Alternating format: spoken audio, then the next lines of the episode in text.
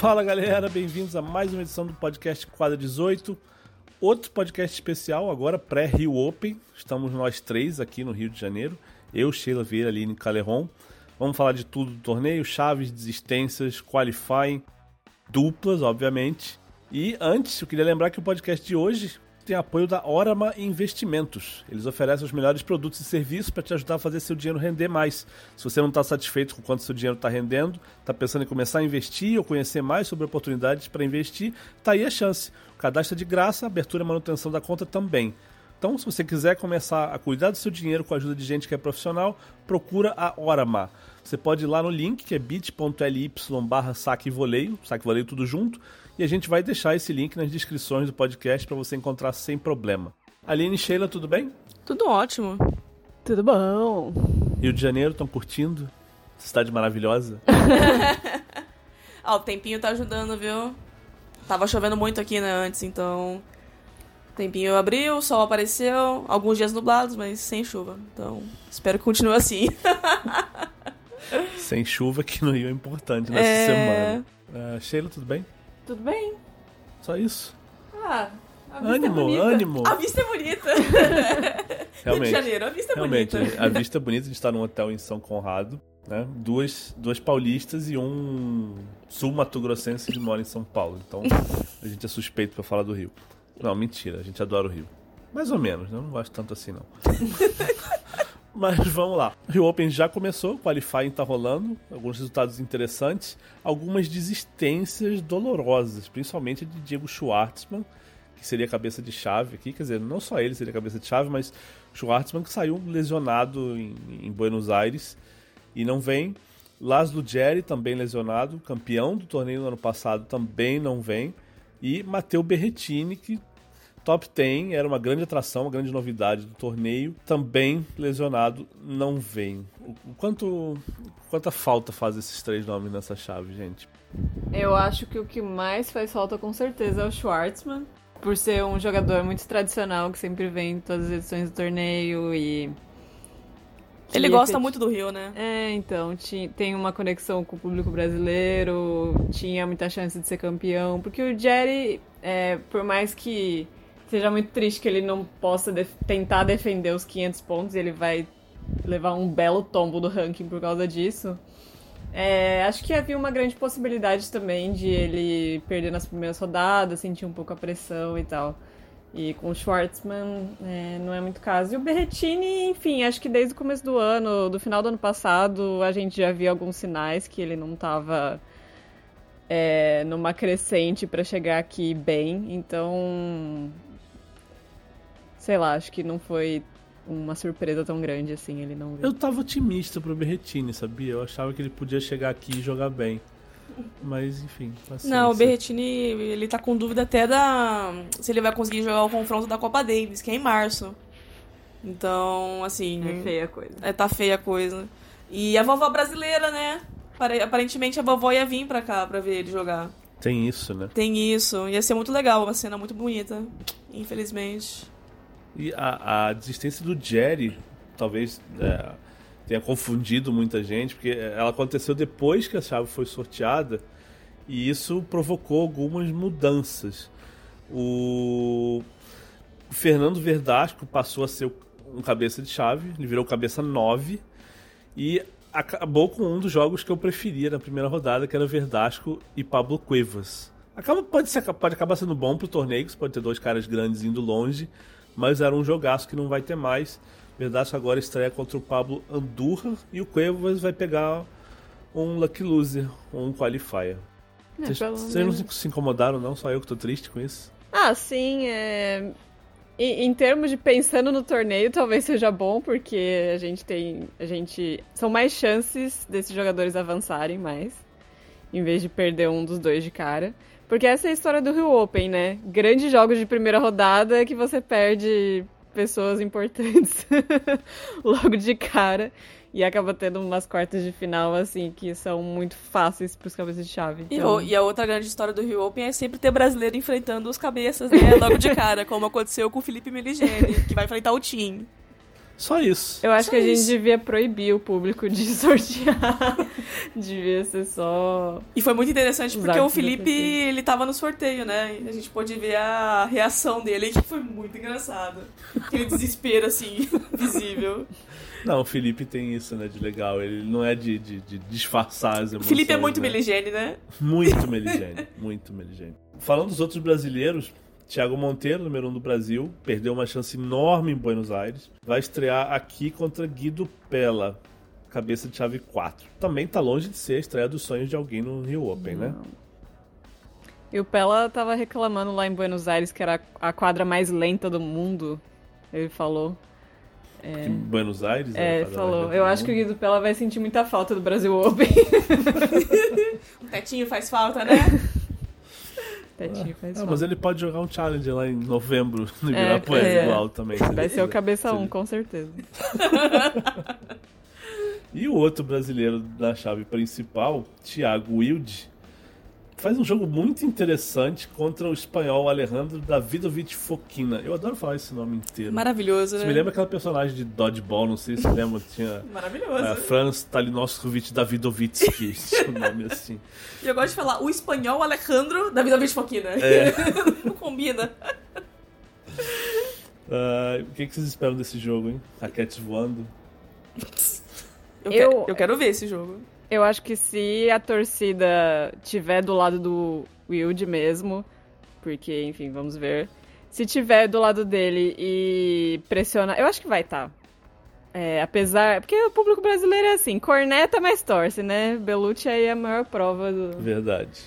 Mas é, se o público pressionar o Alejandro e ele começar a se irritar e tal, assim, eu acho que muitíssimas chances do, do Will de passar essa primeira rodada. Tem isso, né? Tem essa coisa de cabeça que o, que o Fokina vai e volta, né? Não dá pra. Não é, não, é 100% ainda. Garotão, né? São dois campeões de, de grandes Slam juvenil. O Thiago Wilde ganhou o US Open, o Fokina ganhou o Wimbledon. Então, potencial pra ter um jogão aí a gente tem. Vamos ver na hora. Agora, entre os cabeças de chave, quem você acha, quem vocês acham que se deu melhor? O time mesmo? Ou não? Essa chave do Tim tá bacana, hein? Não vou mentir. Tem um Munar aí na segunda rodada, mas, né, na- não sei se eu diria assim de cara, nossa, que perigo pro Tim. Eu, se fosse escolher uma chave aí, eu ia escolher a chave do Garim. É porque eu chamo de quadrante carisma. Porque assim, Garim Delbonis, Baena, na mesma, no mesmo quadrante, é tipo interesse abaixo de zero nessa chave. Mas, assim, espero que tenha jogos bons. É que os tenistas não são lá muito simpáticos, muito queridos, não tem muitas, né? é, não tem muitos atrativos. E nesse quadrante assim. tem o menino Alcaraz, né? Tem o Menino Alcaraz que estreia contra o Ramos Vinholas. Pode ser um jogo bem legal. Uhum. Tem o Mutê aí também. Mas eu, eu ainda achei que o quadrante do Garim foi, é, o, é o menos. Não sei se o menos difícil para um cabeça de chave. Ou Lajovic, não sei o que, que vocês acham. É, o Lajovic acabou herdando o cabeça 2 aí. Eu até tomei um susto na hora do sorteio quando eu vi. Vamos sortear aqui o cabeça feito essa- 2. Eu não tinha feito essa, essa ligação, né? Que a gente, pela, pela promoção e tudo, a gente pensa no Chorit, né? Mas Uhum. o Lajovic é o cabeça 2. É, eu acho que é um Dark Horse aí, possível Tá jogando bem, boa né? chance. Tá jogando muito bem esse ano e, e ainda ganhou essa boquinha aí de virar cabeça 2 e evitar o Tien até a final, pelo menos. É, estreia com o Tchekinato que não vem num grande momento, né? Depois ele pegaria o Maier ou o Sônego nas, nas oitavas. Chorit nas quartas. É, não- quer dizer. E pode ter um jogo muito legal. Eu queria muito ver o Thiago Wilde jogar com o Chorit na, na segunda rodada. Que é uma possibilidade. Se o Fala- Chorit passar pelo Londeiro. porque O Chorit também não tá num bom Exatamente isso que eu ia perguntar. Na coletiva ele já chegou e falou que ah, não tô, não foi começo, não foi começo de temporada que eu queria, não sei o que tá acontecendo. Então, é difícil prever o que vai sair daí, né? O Chorit perdeu o Thiago Monteiro lá em Buenos Aires. Agora, Verdasco e Cuevas ainda pode acontecer, só que lá nas quartas agora, né? Cuevas podendo pegar o Thiago Monteiro na segunda rodada. É, eu. Pra mim é o quadrante mais interessante do Eu- torneio Com certeza. Acho o Verdasco um outro aí que pode surpreender. É, que, o verdade é que qualquer torneio ele, ele tá assim agora, né? Ele- ninguém fala muito nele, mas ele, é- ele é aquele cara que, se tiver na semana certa, se as coisas encaixarem, Ele ganha. É. Encaixa bem, né? né? Como, como ano passado. Ano passado, Retrasado ano 2018. retrasado. né, A gente fez final de simples e duplas aqui no Rio. Então, hum, é o famoso perigoso Fernando Verdade. Ele gosta muito do Rio Open, então. Cuidado aí com o Fernando. Bom, vamos falar de dupla, mas antes, nosso intervalinho comercial. A gente volta já já.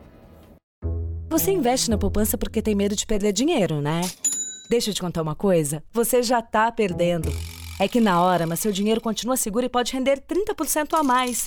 Ou seja, você tá perdendo e muito. Aqui, você investe quando quiser, saca quando precisar e ainda ganha muito mais que na poupança. Sai dessa e vem pra Orama. Acesse agora orama.com.br e fique seguro que seu dinheiro tá rendendo de verdade.